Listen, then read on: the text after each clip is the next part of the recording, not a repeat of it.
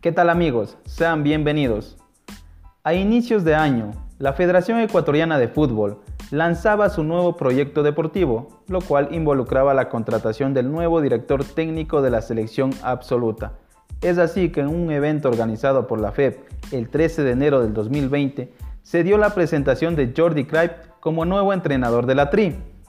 Sin duda, Cruyff fue el elegido para comandar un ansioso proyecto deportivo de la Equa Fútbol mismo que pretendía trabajar un proceso integral que naciera desde las divisiones formativas para en el futuro consolidar un equipo fortalecido para la selección mayor. Pero todo este proceso sería con el apoyo del director deportivo Antonio Cordón. Luego de algunos días de ser presentado como DT de la selección específicamente el 16 de enero, Jordi Cruyff emprendió un viaje de regreso al viejo continente con el fin de observar a los ecuatorianos que actuaban en las diferentes ligas europeas. Sin embargo, unas fotografías de Cruyff en la Embajada de Israel el 3 de febrero levantaron las críticas por parte de la afición ecuatoriana. El 6 de febrero retornó a Ecuador para radicarse en la casa de la selección, pero no duraría muchos días en el país porque emprendió un segundo viaje al exterior para continuar observando a los futbolistas.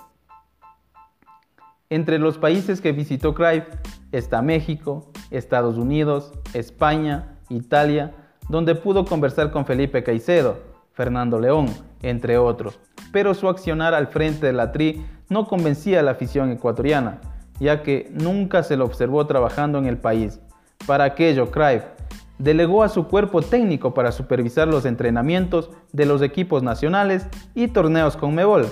El entrenador europeo volvió a Ecuador a finales de febrero, luego de pasar varias semanas en el exterior.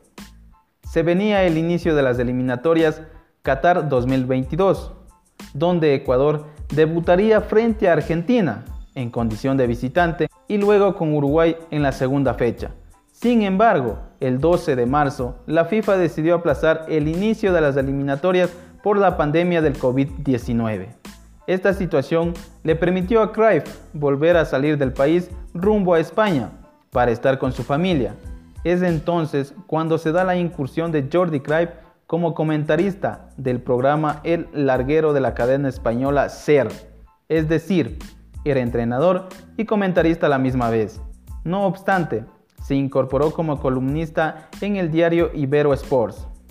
El declive de un proyecto deportivo estaba por venir. El acecho de la pandemia por el COVID-19 dio el pitazo inicial a la crisis de la FEB. Sin embargo, la inestabilidad en la Ecuafútbol entre su directorio y la renuncia de Antonio Cordón a la dirección deportiva de la FEB sería el punto de quiebre para romper la relación de la FEB y el entrenador Cruyff. Jordi Cruyff tenía previsto arribar al país el viernes 17 de julio, pero decidió no viajar. Pidió a Egas unos días para pensar sobre su continuidad al frente de la TRI, porque a decir del entrenador, se sentía criticado y desprestigiado. Una vez conocida la postura de Cruyff, Francisco Egas informó a los miembros del directorio de la Federación Ecuatoriana de Fútbol para solicitarles le dejen manejar personalmente la desvinculación del técnico de la TRI, así como la búsqueda de un nuevo entrenador. El neerlandés firmó un contrato por tres años, donde su principal objetivo sería clasificar al Mundial de Qatar 2022. Luego de la renuncia de Jordi Cruyff al cargo como DT de la selección ecuatoriana de fútbol, ¿cuál debería ocupar el cargo que deja Cruyff? Aquí algunos candidatos. Pablo Repeto, Guillermo Almada, Jorge Célico, Miguel Ángel Ramírez, Santiago Escobar, Edgardo Bausa, Alex Aguinada, gran responsabilidad que tiene la Federación Ecuatoriana de Fútbol en tomar una decisión. ¿Cuál será el nuevo director? Aún no lo sabemos. Muchas gracias.